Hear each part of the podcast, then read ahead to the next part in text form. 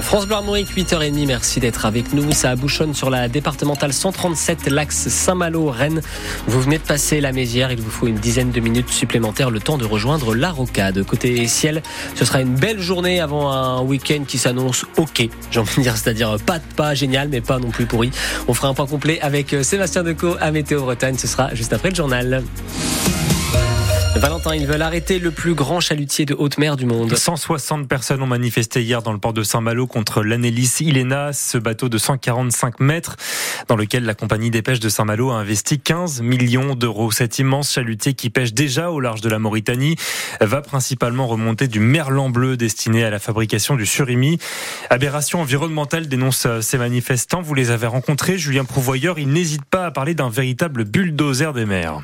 Au pied du vieux Joseph Roti II, le chalutier remplacé par ce nouveau géant des mers, Charles Brenn prend la parole dans un mégaphone. Le bateau dont on parle aujourd'hui est capable de pêcher 400 tonnes par jour. Un artisan pêche entre 10 et 20 tonnes par an. On voit bien quel camp ils ont choisi aujourd'hui. Cet ancien pêcheur et président de l'association Pleine Mer parle d'une aberration, terme repris par Gwen Pénarin, président de l'association des ligneurs de la pointe de Bretagne. Par rapport à des petits comme nous qui sont de préserver la ressource et de faire que les jeunes demain puissent travailler, quand on voit des bateaux comme ça et qu'on les retrouve en manche sur des fonds très très faibles avec des engins qui sont complètement surdimensionnés, il y a de quoi avoir très très peur en effet. Ouais. Des pêcheurs réunis derrière la banderole Stop aux destructeurs des océans.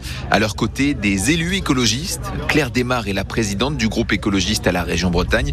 Elle dénonce la politique de la région sur la pêche discutée en ce moment au Conseil régional. Dans 112 pages de feuilles de route, il n'y a rien sur la petite pêche et sur la pêche artisanale. Quand on pose la question à Daniel Cueff, le vice-président à la mer, il dit que c'est un oubli et que ce sera corrigé à l'oral. On trouve que c'est très léger. Et elle s'inquiète d'un impact bien au-delà de la Bretagne. Quand la région donne sa position euh, au niveau français, évidemment que ça influe énormément le curseur de ce que la France va défendre au niveau du Parlement européen. Les élus ont alerté le président de région sur cette situation et le ministre de la Transition écologique. Et justement lors de la mobilisation d'hier, le président de la région, Loïc Chenet-Girard, euh, soutient que ce projet n'a rien à voir avec la région Bretagne. La grève des contrôleurs euh, SNCF débute ce matin et pour euh, tout ce week-end de chasser croisés des vacanciers avec de fortes perturbations prévues pour les TGV. Même si les trajets, le groupe l'assure, vers le ski sont préservés. En Bretagne, un TGV sur trois circule. Trafic normal en revanche pour les Wigo et les TER. Si votre train est concerné, vous avez normalement déjà reçu un mail ou un SMS vous indiquant la marche à suivre, un échange de billets ou un remboursement à 100% de votre billet. Cinq grandes villes dont Rennes lance une action en justice contre l'État. Ces élus dénoncent le manque de moyens mis à disposition par le gouvernement pour l'hébergement d'urgence de sans-abri et demandent à être remboursés des frais engagés pour pallier cette carence de l'État. Le système est à bout de souffle selon eux.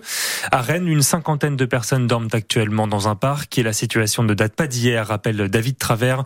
Il est adjoint à la solidarité à Rennes. La mairie, rappelle-t-il, a pris le problème en charge depuis des années.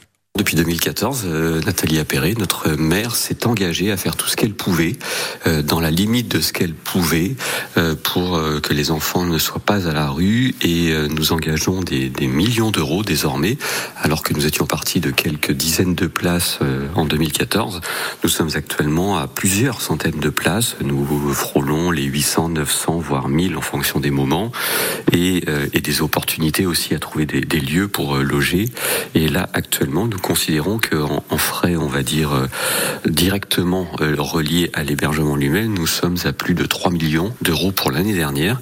Et c'est donc la demande que nous faisons d'être remboursés de cette somme, alors même que c'est à l'État d'assurer pleinement cette mission d'hébergement d'urgence. David Travers, adjoint à la solidarité à la mairie de Rennes, invité de France Bleu Armorique ce matin.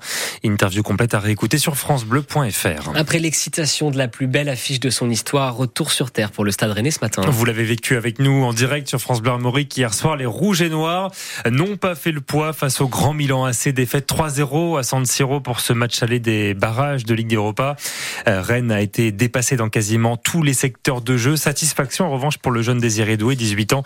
Peut-être le meilleur Rennais hier soir. Il faudra un miracle pour se qualifier désormais, à savoir remonter les trois buts de retard pour simplement égaliser le tout sans en prendre un seul. Autant dire mission impossible ou presque. Les supporters ont vécu un moment fort de l'histoire du Stade Rennais hier. 10 000 d'entre eux ont enflammé les rues milanaises et ensuite San Siro. Le match retour se joue jeudi prochain au Roison Park. On vous fera vivre bien évidemment cette grande soirée foot sur France Bleu Armorique. Les autres clubs français engagés en Ligue Europa, eux, n'ont pas fait beaucoup mieux. Toulouse s'est incliné 2 buts à 1 sur le terrain du Benfica Lisbonne. Marseille a été accroché par le Shakhtar Donetsk. Deux buts partout. Enfin, Lens n'a pas fait mieux qu'un match nul de 0-0 contre les Allemands de Fribourg. Et puis, on joue sur les terrains de rugby ce soir, 20e journée de Pro D2 et un duel au sommet entre le RC Van premier et Aix-en-Provence troisième. Seuls trois points séparent les deux équipes. Défaite interdite donc pour les Vantais sous peine de perdre la tête du classement. Le coup d'envoi est à 21h.